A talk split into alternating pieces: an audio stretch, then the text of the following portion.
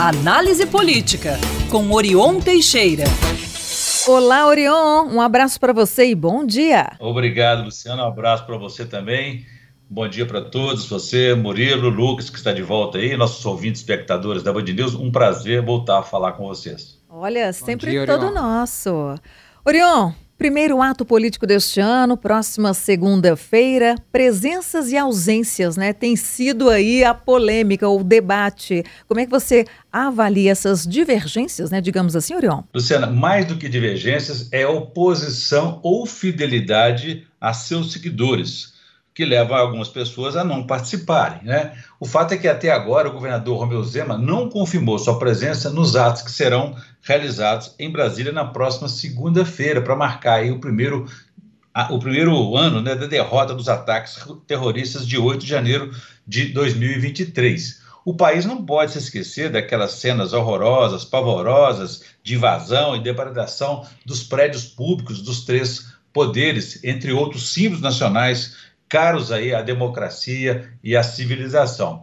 O cerimonial de Zema já foi acionado pelo cerimonial do Congresso Nacional, que sediará o evento, e disse que o governador terá compromisso nesse dia. O evento será chamado de Democracia Inabalada, para a qual, para o qual aí são esperados é, cerca de 500 convidados na próxima segunda-feira. O prefeito de Belo Horizonte, Fuad Noman, é, já confirmou participação e o senador mineiro Rodrigo Pacheco deverá presidir esses atos que contarão com a presença dos ministros do STF, Supremo Tribunal Federal, do presidente Lula e de ministros do governo federal. Como Zema, os governadores de oposição também não deverão participar. É um equívoco, Luciana, porque ao contrário dos atos terroristas do ano passado que foram feitos contra a eleição de Lula, o evento de segunda-feira não é de aliados é, é, do presidente Lula, mas dos defensores da ordem jurídica, da democracia e das eleições democráticas. Aqui em Minas haverá também atos. É, sindicatos como de jornalistas e o Ministério Público de Minas Gerais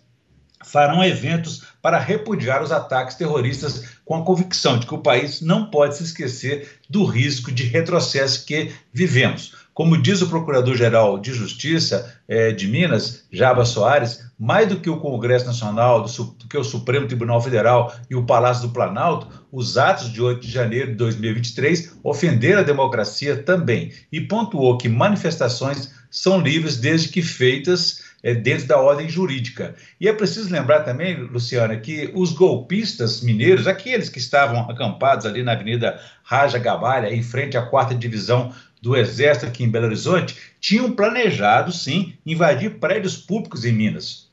O roteiro deles incluiria, aí o Tribunal Regional Federal da Sexta Região, o Ministério Público de Minas Gerais e até a Prefeitura de Belo Horizonte, e até mesmo o escritório do senador Rodrigo Pacheco, que fica nesse roteiro aí. O plano só não foi para frente porque dois dias antes o prefeito Fuad Noman determinou o desmonte do acampamento da Raja, desarticulando o movimento antidemocrático em Belo Horizonte. Orion, vamos lá falar de Belo Horizonte, inclusive em relação às eleições municipais, né? Este ano teremos aí eleições municipais, pré-candidatos a prefeito, são muitos, hein?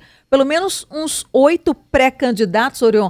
Essa lista vai aumentar? Fica por aí mesmo? Ou você acha que vai ter pré-candidato desistindo, hein? Olha, Luciana, tende a aumentar. Mas hoje, nesse quadro aí que você colocou de pré-campanha, essa novidade brasileira, né? Pré-campanha, existem pelo menos, então, oito nomes se preparando para isso. Dois é, desses oito pré-candidatos, é, aliás, dois estão no campo do centro político três estão no campo da esquerda e outros três no campo da direita. Pela esquerda, nós temos aí as deputadas Duda, Duda Salaber, que é federal do PDT, Bela Gonçalves, que é estadual do PSOL, o deputado federal Rogério Correia, do PT, e pela direita nós temos o deputado Bruno Engler, estadual do PL, é, temos também aí a secretária de Planejamento do Estado de, de, do Governo de Minas, Luísa Barreto, pelo Partido Novo, pré-candidata do governador Romeu Zema, e o senador Carlos Viana, do Podemos. Pelo centro, então, como disse, tem dois candidatos. Aumentando ou não, Luciana, é, esse número, já dissemos aqui que a tendência da disputa municipal,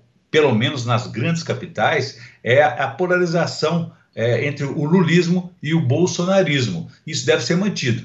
Até porque o presidente Lula e o ex-presidente Jair Bolsonaro deverão ser os principais cabos eleitorais nessa disputa. E está todo mundo pensando aí em se fortalecer, ganhar as eleições agora para se fortalecer para 2026, quando teremos novamente eleições estaduais e eleições também presidenciais. Na condição de pré-candidata a prefeita, a secretária Luísa Barreto deverá deixar o cargo em abril próximo, conforme a exigência legal. A partir daí, ela deve se dedicar mais ao seu projeto eleitoral. Bom, Orion, a gente fica por aqui, mas voltaremos a nos falar em breve. Próxima segunda-feira, pode ser inclusive no dia 8, né? Teremos aí muitos assuntos, muito debate a fazer.